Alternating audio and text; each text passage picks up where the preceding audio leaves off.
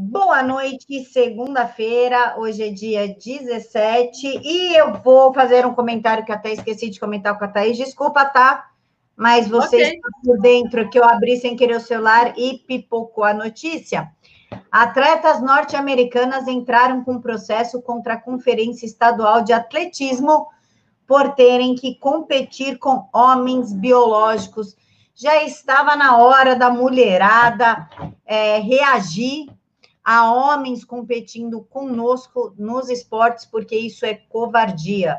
Ou faça-se uma categoria somente para quem tem disforia de gênero, ou coloquem eles para competir com o pessoal que eles nasceram. Homem compete com homem, mulher compete com mulher, independente de como você se vista. Homem competir com mulher é covardia e está tirando a bolsa de estudo das meninas norte-americanas que competem para conseguir ir para a faculdade, Thaís?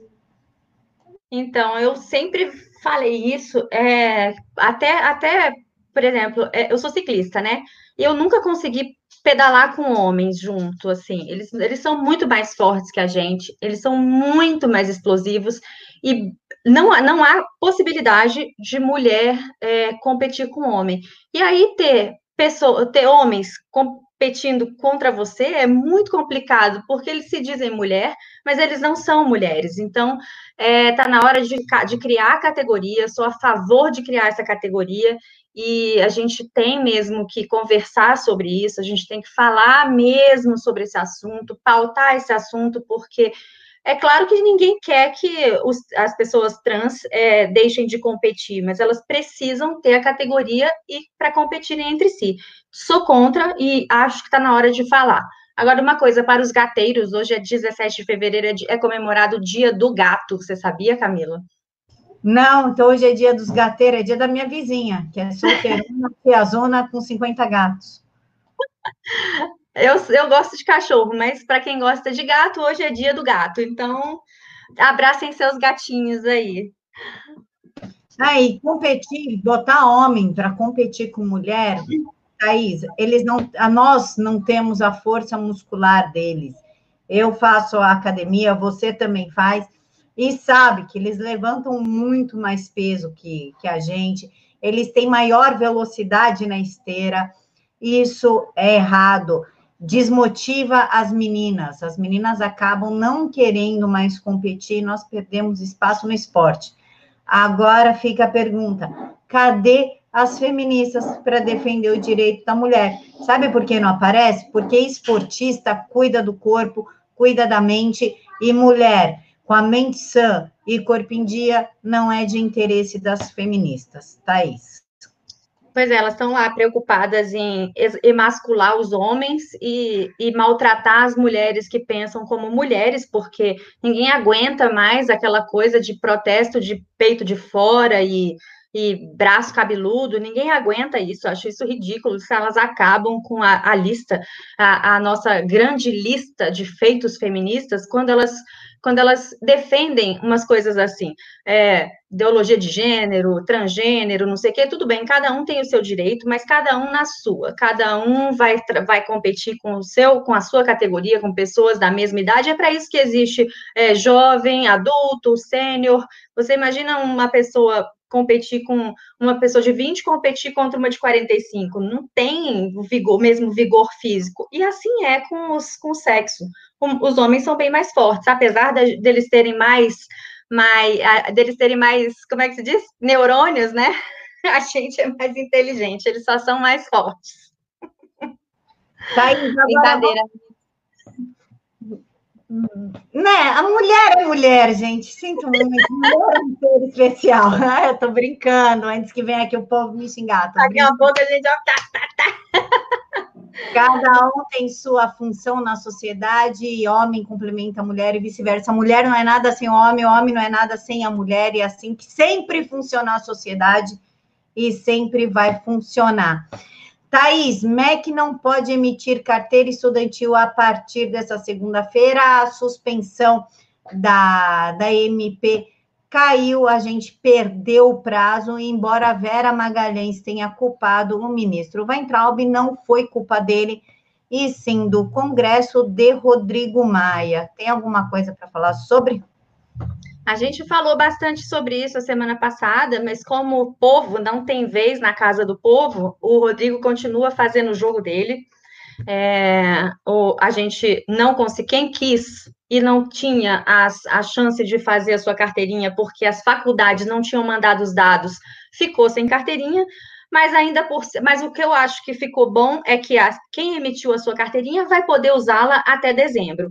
Mas isso que aconteceu é inaceitável. O, o, o Rodrigo Maia deixou caducar e agora a gente está aí vendo que esse Congresso não vai trabalhar pelo governo, não vai trabalhar pela gente.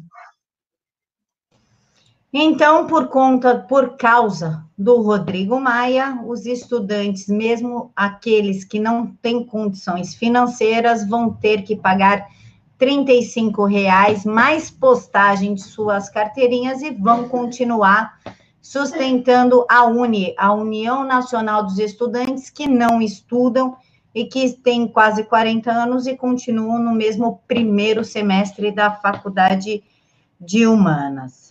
É, você viu que o, que o presidente da Uni, aquele Iago Montalvão, disse que, que o, a carteirinha estudantil, é a forma de, de que o, o MEC né, usou é, essa, essa coisa de deixar a carteirinha grátis era, pra, era uma forma de ameaça e retaliação do governo federal contra o movimento estudantil. Ah, Iago, eu acho que não foi nada disso. Você está muito equivocado. Eu acho que eles estão trabalhando pela gente pelas pessoas que não têm condições de emitir suas carteirinhas e realmente precisam delas. Não, e é um absurdo. A gente já paga a faculdade e ter que pagar uma carteirinha para sustentar estudantes que não estudam e que são ligados ao PC do B. Isso é uma afronta aos estudantes e nós não vimos Tabata Amaral lutar por esse direito, muito pelo contrário, o único direito que ela lutou foi de passar vergonha pedindo impeachment do Weintraub. A Ana Maria está perguntando que, que ela está querendo, ela está dizendo aqui que quero ver os estudantes irem para as ruas protestar. Ana, o problema é que a gente, como eu disse a semana passada numa das nossas lives, a gente está precisando de lideranças fortes, a gente está precisando de gente que convide a turma para ir para a rua, porque as, as lideranças anteriores estavam somente de olho na sua, na sua profissão político, né? Que a maior parte deles foi eleita. Então a gente está precisando mesmo de liderança. O brasileiro é, é, é, a gente é um povo acomodado, a gente é um povo que se tá bom, tá bom, entendeu? Então, se a gente não fizer alguma coisa para lutar pelos nossos direitos, ninguém vai fazer. É assim há séculos e está tá continuando assim. Oh, uma dica que eu posso dar para vocês é para quem não quer pedir a carteirinha do estudante, vá ao cinema, ao teatro, enfim, pegue a sua carteirinha da faculdade, aquela carteirinha que nós passamos na catraca, comprovante de matrícula e a última mensalidade paga, que eles são obrigados a vender a meia para vocês, tá? Mesmo que não tenha carteirinha de estudante, comprovante de matrícula e mensalidade paga com seu RG ou com a carteirinha da faculdade vale como prova de que você é estudante, tá? Thaís, uso de robôs para influenciar as eleições está na pauta da CCJ e o relator é o famigerado Randolph Rodrigues. De acordo com ele, o uso de robôs que se passam por pessoas reais na internet enviam mensagens automáticas para influenciar os debates políticos interferir no processo eleitoral ou gerar prejuízo ao interesse público pode se tornar crime se for aprovado o projeto de lei do Senado 413/2017 do senador Eduardo Braga, que está na pauta da Comissão de Constituição e Justiça. O colegiado se reúne na quarta-feira, dia 19 às 10 horas, para decidir isso. Nós sabemos que os maiores propagadores de fake news e disparos de WhatsApp é o PT. O relator senador Randolph Rodrigues é favorável à proposta. Segundo ele, as notícias têm o condão de modificar o resultado eleitoral mediante manipulação da opinião pública de forma massiva. Nós sabemos também que isso não é verdade, Thaís. Pois é, a gente vê aqui que essa, que essa pauta da CCJ, ou seja, mais uma pauta que, que não, não, não nos diz nada, faz com que os, os senadores só apenas fiquem lá votando no que não é preciso ser votado, porque, imagina, o relator, o, o, o autor da PEC é da, do PLS, desculpe, do, do projeto de lei do Senado, é Eduardo Braga. Nada mais, nada menos que um, um bom cidadão do Amazonas. As pessoas odeiam ele lá. Ele fez um super é, governo ruim, e tenho amigos de, do Amazonas que falam muito mal da, da, da, da atuação dele como político, enfim. E o, a, o relator vem ser Randolph Rodrigues, que só trabalha também com as pautas da esquerda, com as pautas que atrapalham a gente a caminhar. Esse negócio de que robôs se passam por, por pessoas reais é mentira, é balela, todo mundo sabe quem é robô. Roda robô? Roda existe, existem muitos robôs e, e, e, você consegue fazer isso, é, trabalhar bastante quando você precisa fazer uma campanha, enfim, agência de publicidade faz muito isso quando quer propagar uma, uma, uma mensagem, quando quer propagar uma hashtag, roda bastante robô. Mas para isso dá trabalho. O pessoal tem que fazer um, abrir um monte de conta, abrir um monte de e-mail. Não é fácil, não. E cada vez mais a gente está vendo que, o, que as redes sociais, o próprio Twitter, está tá reduzindo a ação dos robôs. Então, não é preciso um projeto de lei para punir contratação de, de robô, porque você imediatamente você, você identifica, está rodando lá. O Twitter identifica que o cara não tem nenhum seguidor, não, não segue ninguém, e está rodando mensagem, então já bloqueia. O próprio Twitter de, é, derruba isso. Então, acho uma bobagem sem fim, mais uma, mais uma coisa que a gente está perdendo dinheiro e tempo. Nossos senadores, nossos deputados estão o tempo todo gastando nosso dinheiro para nada. É, Roberto Londres mandou um superchat, canal Papo Conservador, professor Geyer. Divulguem, está divulgado, Roberto, obrigado pela contribuição. E Thaís, sejamos sinceros, só nesse final de semana, domingo, foi no domingo e no dia de hoje, segunda-feira, dois blogs petistas divulgaram duas fake news diferentes. Um foi o Brasil 247, que inventou que o Otávio Facuri, que é um empresário, amigo meu, inclusive, gente boníssima, foi cortado da lista de convidados do Weintraub isso é mentira, isso nunca existiu, a reunião não existiu. E o outro foi da revista Fórum, falando que Bolsonaro é recebido aos gritos de fora Bolsonaro em jogo Flamengo versus Atlético, e já foi comprovado que aquele vídeo é de 2017, e também temos aí a Patrícia Campos da Folha, que também mente, que manipula matérias, mas não é chamada para fake news. A lei do senador Randolfo vai para o Brasil 247, para o Fórum e para a Patrícia Campos? Então, a questão do Facuri eu nem fiquei sabendo, acho que eu nem me dei conta disso, mas a, a questão do, do, do vídeo, né? É um absurdo o que, o que, o que as pessoas começam a, a rodar. O presidente foi super aclamado aqui em Brasília, todos os ministros estavam lá, a ministra Damares, enfim, o Sérgio Moro, e, e daí o blog vai e faz isso. O bom é que a gente vê que logo está caindo, né? O próprio boatos.org imediatamente já, já mostrou que o vídeo que, que o vídeo era, era antigo e era de outro lugar. E sim, CPI das fake news é, é, é CPI das fake news somente para chamar apoiador do presidente. Você, não sei se você né, se o pessoal está sabendo que amanhã parece que vão os donos das, das, das agências e, e eles estão querendo chamar o Carlos. Eu estou torcendo mesmo para que chamem o Carlos Bolsonaro. Chama, só chama. Que a gente vai ver o que, que é detonar, né, né, Camila? É, eu realmente quero o Carlos na CPMI da fake news, porque vai ser o depoimento do século. Eu quero ver eles levarem uma com o Carlos o Carlos é um cara que tem é, retórica, ele sabe do que ele fala, ele tem postura e ele enfrenta olho no olho. O Carlos não é covarde. E o Alan já acabou com a CPI, o Hans River fez o caixão e agora falta o Carlos meter aí o último prego nesse caixão e enterrar de vez. Thaís, o Francisco Borto disse que Fernando Melo descobriu que o irmão do G. Willis tem um irmão na Bahia chamado Jorge Matos, que trabalha na corregedoria da PM da Bahia. Olha, aqui em São Paulo, o cara do PC do B está na ouvidoria da polícia. Eu, sinceramente, não sei o que, que é pior, se é do PC do B ou do PSOL. Thaís... Não, mas, mas o que? O Jean, o Jean, ele está querendo dizer o quê? Que tem, que tem contrato? Não, que quem está na ouvidoria da, da Polícia da Bahia, a polícia que trocou tiros com o Adriano, é ah. o irmão do Jean Willis. Ah, nossa. Você lembra é, do deputado que vendeu mandato? O presidente já pediu para apurar, eu tenho certeza que tem muitas coisas escondidas por aí. Aí você.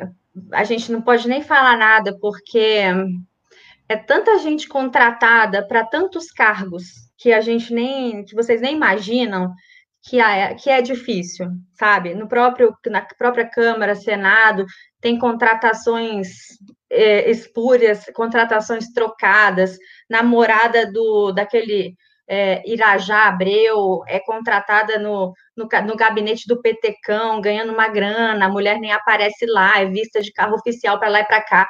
Ah, aí ele, o irmão do João Willis, da ouvidoria da polícia, não me. Corregedor, não... tá? Os meninos corrigiram aqui, é corregedor da PM, para piorar a situação do policial militar. Ah, é corregedor? Ah, aí complica. Aí complica sim. Coitada da polícia baiana, tem um governador do PT, um corregedor do PSOL. Fica, aí fica muito difícil do policial trabalhar. Tá aí, sabe uma coisa que eu andei sentindo falta do ministro Alexandre de Moraes?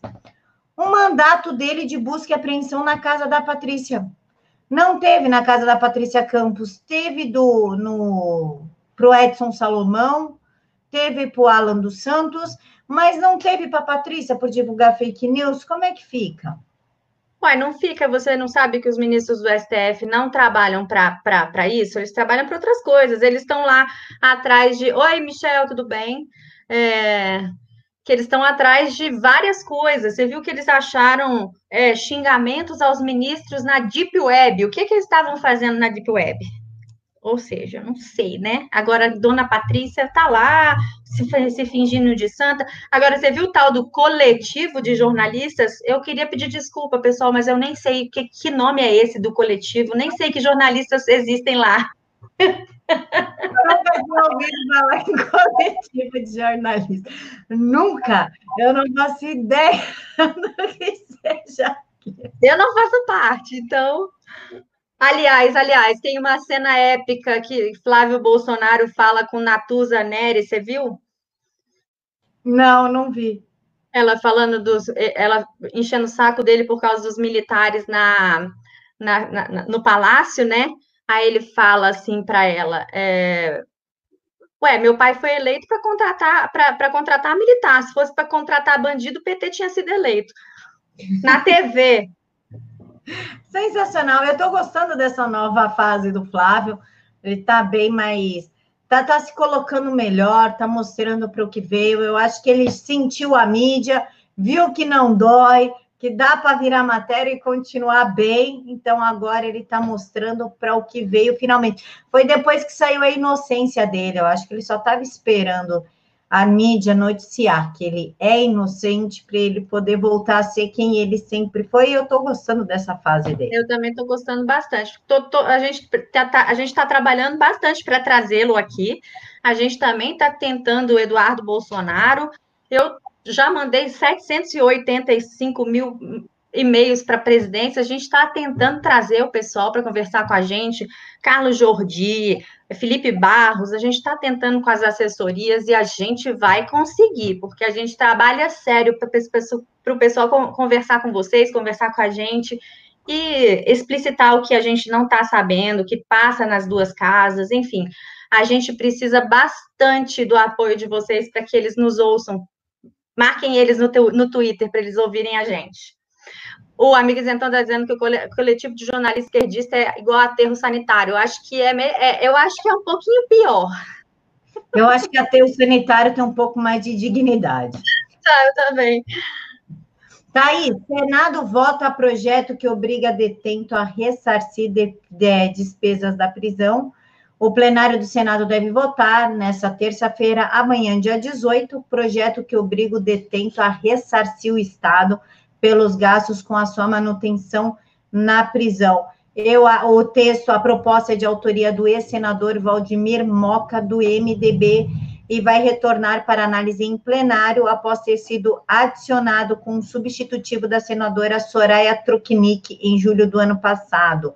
Foi reenviado para a Comissão de Constituição e Justiça. Eu acho coerente e eu acho certo o preso pagar pelas suas despesas. O cara vitimiza alguém, vitimiza a sociedade. Nós temos que sustentar o bonito dentro da prisão com comida, com banho quente, que agora querem banho quente para preso. Então a gente dá cama, roupa lavada, é, uma hora de sol, futebol, visita íntima, visita íntima. E nós que pagar por isso? Não, não é colônia de férias, é uma prisão e eu acho que esse projeto tem que ser aprovado sim, nós temos que pressionar, Thaís. Então, é, vale a pena comentar, Camila, que o, que o projeto é, é ele vai alterar a lei de execução penal, mas ele está ele tá, ele tá tramitando desde 2015, ou seja, já tem muito tempo aí, já, são, já, já vai para quase cinco anos que que o pessoal tenta passar e não passou. Agora, até o, o, o relator do projeto era o senador, o então senador Ronaldo Caiado, que eu gosto muito, particularmente, eu acho que ele faz um senhor trabalho, e agora não sei, e passou para a Soraya, mas é, vale a pena a gente dizer que é, esse projeto é só para os presos que reúnam condições econômicas de, de ressarcir o Estado. E, e aí serão os presos os condenados por corrupção, lavagem de dinheiro ou crimes financeiros, que, que, que são esses os caras que irão ser, ressarcir os cofres públicos. Mas eu acredito que tem que ser todo e qualquer preso tem que trabalhar para comer, para dormir, para tudo.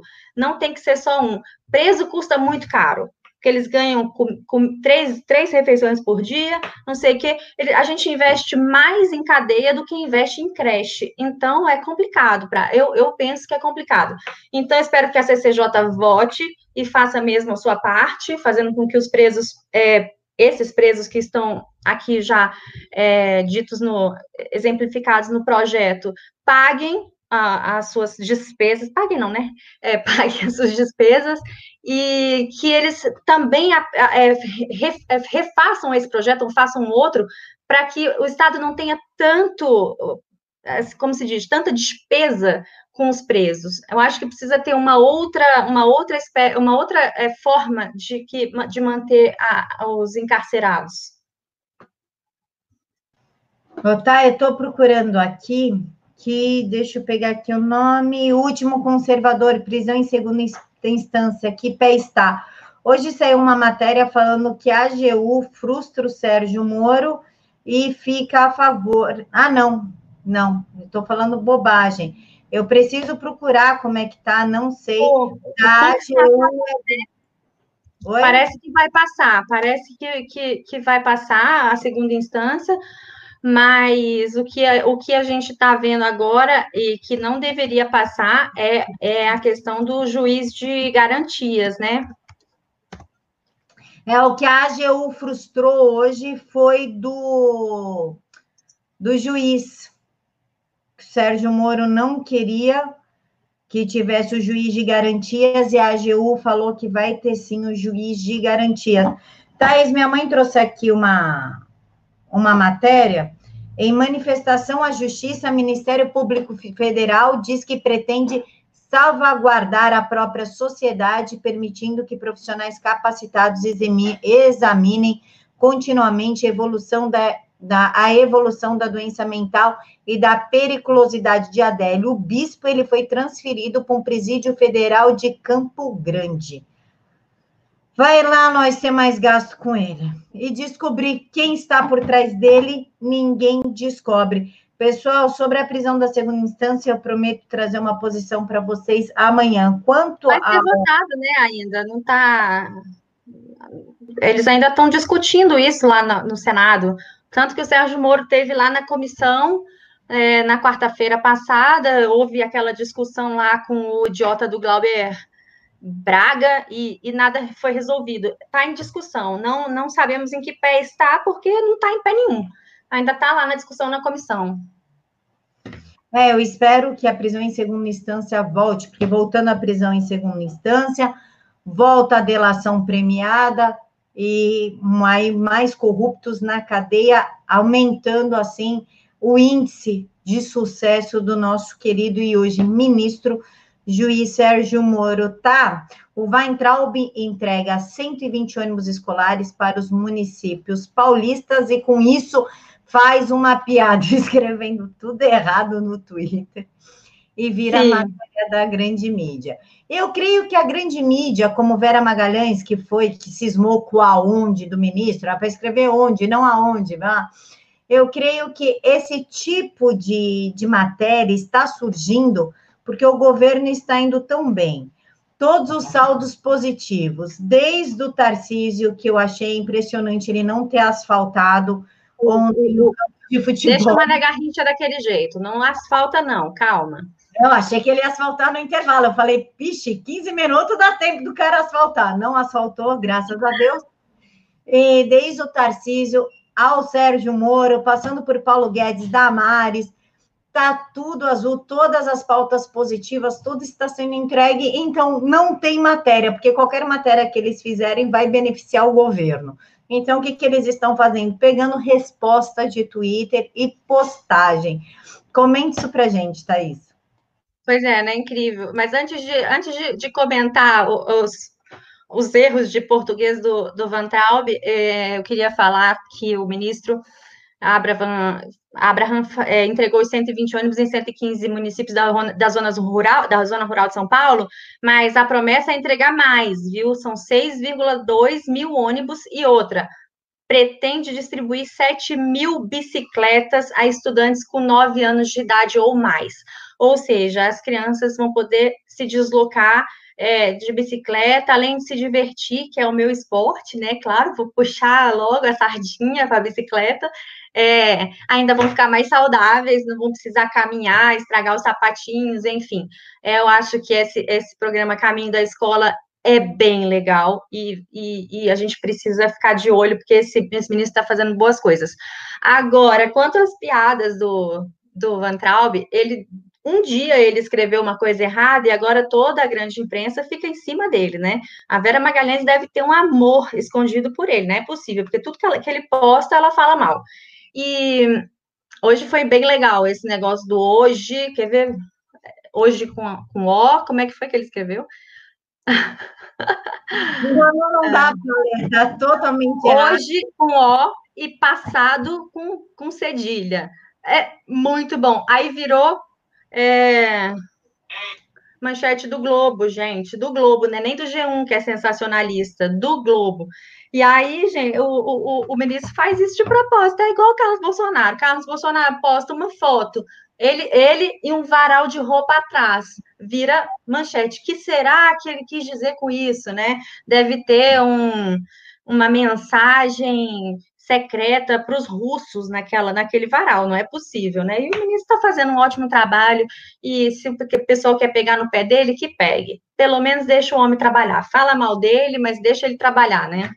Nesse domingo, uma resposta do Flávio num, num, num Twitter, que um cara foi extremamente grosseiro com ele, ligando ele à milícia. O Flávio deu uma resposta, virou matéria da UOL. Cara, isso foi no sábado e domingo, quando eu abri, estava lá a matéria da UOL falando da resposta do Flávio, falando que o cara sabe o calibre de queimar rosca.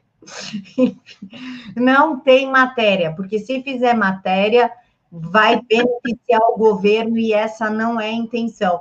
Vai quero... ter que dizer o que estão fazendo, vai ter que falar.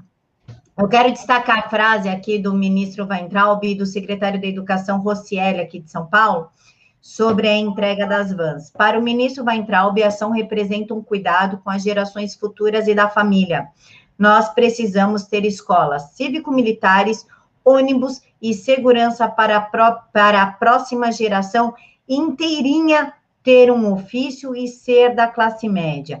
Já o secretário da Educação de São Paulo, Rocieli Soares, agradeceu pela iniciativa e defendeu a expansão de parcerias entre as diferentes esferas do governo. Não tem, para, não tem para onde a gente caminhar que não seja com foco no aprendizado, e o ônibus é uma das coisas mais importantes para esse foco. Se a criança não chegar à escola, se não tiver qualidade nesse transporte, nós não vamos conseguir avançar, disse o secretário, mais um ponto do governo Bolsonaro, dentre tantos pontos aí. Eu acho, o governo, cara, não, não tem o que falar. Não tem como você ser oposição a um governo que está melhorando a educação em todos os estados, que diminuiu a criminalidade como um todo, que está melhorando a economia e asfaltando. Não tem o que falar, Thaís. Pois é, eu, eu quero trocar de assunto rapidamente, porque a gente falou do ministro Tarcísio, e, e eu vi é, hoje é, aquele idiota daquele Helder Barbalho, cuja família está no poder há dois milhões de anos lá no Pará, usando a, o programa, né, do, a, a, o asfalto do, de Mirituba até, até aonde? Sei lá, o, o, o que foi asfaltado agora, já esqueci, foi asfaltado agora no Pará, que o governo, que o governo, né, que o presidente foi lá inaugurar, e o idiota do governador, Helder Barbalho, colocou no Twitter dele que ele trabalhou, ele fez, o governo do Pará está fazendo. Olha só, depois de 40 anos eu fiz, sabe? Não deu crédito para o ministro Tarcísio, não deu crédito para o Exército Brasileiro, não deu crédito para o presidente Bolsonaro, que foram quem os, as pessoas que trabalharam para isso acontecer. E isso está acontecendo em todos os lados. O governo está trabalhando e esses imbecis vão lá e ah, se apoderam do, do trabalho e querem fazer com que as pessoas acreditem que foram eles que fizeram aquilo ali, e não foi. É, eu vi esse tweet dele falando que foi ele. Não, não foi, meu querido, não foi foi o ministro Tarcísio.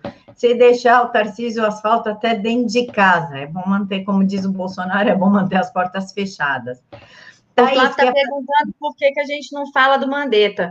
A gente fala do Mandetta, semana passada a gente falou dele, mas o negócio é que, como ele está trabalhando quietinho, a, ninguém mesmo fala dele, só que ele está ele tá trabalhando com a, a saúde básica, ele está fazendo um bom trabalho com a saúde básica e ele inaugurou agora um projeto de médicos pelo Brasil que, tá faz... que, que vai distribuir não sei quantas vagas, agora eu não consigo me lembrar, mas eu posso trazer os números de novo. E, bom, é, tá indo. Uma coisa que eu tenho questionado bastante ainda são os convênios com a OPAS. Tenho tentado conversar com a OPAS, tenho tentado conversar com o ministro Vandetta, por que, que o Brasil ainda paga tanto dinheiro para a OPAS e para a Unesco e não estou conseguindo as respostas, mas eu e a Camila, a gente vai trazer os números para vocês. E a Tereza Cristina também, Francisco, ninguém fala.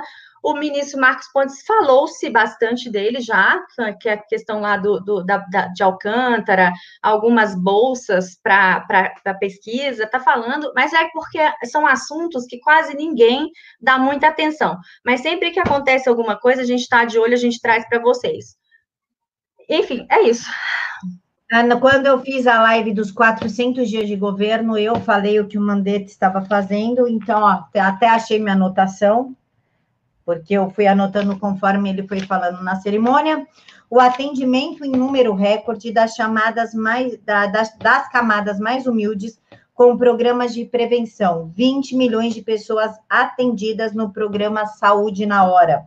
18 mil médicos no programa Médicos do Brasil informatização da saúde, conectando o SUS e mais os prontuários do país inteiro, seja no, dos hospitais públicos, seja dos particulares, todos os prontuários estarão conectados. E, o, e ele está investido em programa de genética para a ciência do Brasil, para nós desenvolvermos um programa sobre genética. É, é número recorde o atendimento, tá? Da, das camadas mais humildes da sociedade com um programa de prevenção. Nunca foi atendido tantas pessoas em programas de prevenção como no, no com o ministro Mandetta, tá? E 18 A Aliança está falando que, segundo alguns sites, o Mandetta terá que recontratar, recontratar cubano. Não, não é verdade. Não, até porque os cubanos que, que, tão, que estão aqui estão trabalhando para fazer o Revalida, só que está com problema no Revalida, que a gente entrevistou o, o vice-presidente da Associação Médica Brasileira, ele falou sobre isso, falou sobre as, as, as, as fraudes no Revalida. E, e os cubanos que aqui estão têm que ser é, aprovados no Revalida. Então, se for para contratar cubano, vai ser contratado direito. E não, o governo não está com problema para achar médico para o programa, pro programa Médicos pelo Brasil, porque é um programa bastante abrangente, é como se fosse uma carreira de Estado. É a única coisa que não tem é a estabilidade. Então, eu, eu, eu peço que vocês depois, se quiserem, assistam a, a entrevista com o doutor Diogo Sampaio, que a gente fez, então, ele explica tudo isso, explica o programa, explica a questão dos cubanos, inclusive a MB é, ajudou bastante aos cubanos que quiseram a fazer o revalida, e os cubanos que não eram médicos foram embora, os capangas, os vigias, enfim, todos os, os, cubanos que não eram médicos já foram. Então, a gente tá, a gente vai finalizar essa live e a gente vai trazer amanhã mais assuntos para vocês. Se inscreva no canal, aí vai, bota no sininho para dizer a hora que a gente está ao vivo. Mas a gente espera que vocês fiquem com a gente a gente está tentando trazer para vocês os ministros, os deputados e as pessoas que vocês quiserem. É só escrever lá no nosso Twitter, arroba direto aos fatos. Conta para a gente que vocês querem que a gente vai tentar trabalhar para fazer uma, um, uma boa live com vocês. É, no mais, pessoal, a gente tem contato aí com as assessorias para marcar, para trazer a Damares para vocês, o Eduardo, o Flávio, enfim todo mundo que vocês querem, mas leva um pouquinho de tempo, não é tipo drive-thru, você chega, pede tem. É um pouquinho... Fala aí do superchat, Camila. Olhei, não, não, não vi, gente, desculpa, se tem, manda de novo, porque esse programa aqui, o StreamYard, eu não consigo ver por dentro, ou eu vejo na hora, ou, favor, repete que eu leio. É... Então, pessoal, então é isso. Nós estamos tentando trazer aqui o máximo de pessoas do governo para conversar com vocês. Um beijo no coração de todos. Até amanhã. Passa lá no Twitter e deixa a matéria que vocês querem que a gente comente. Thaís, quer dar tchau para galera? Eu já falei para caramba hoje, mas eu deixo aqui meu beijo, meu abraço. Vou levar minhas cachorras na rua para fazer xixi agora, que elas também estão agoniadas aqui. E eu espero que todos tenhamos uma ótima semana. Amanhã eu quero ver se, a, se, a, se o Senado me deixa entrar para assistir a CPI das fake news. E se eu conseguir, eu mando notícias ao vivo para vocês. Lá um grande beijo no coração. Um beijo, pessoal, que agora é hora de eu alimentar os meus melequentinhos. Fiquem todos com Deus, que Jesus os abençoe imensamente, que somente a vontade dele prevaleça na vida de vocês. Fiquem todos com Deus.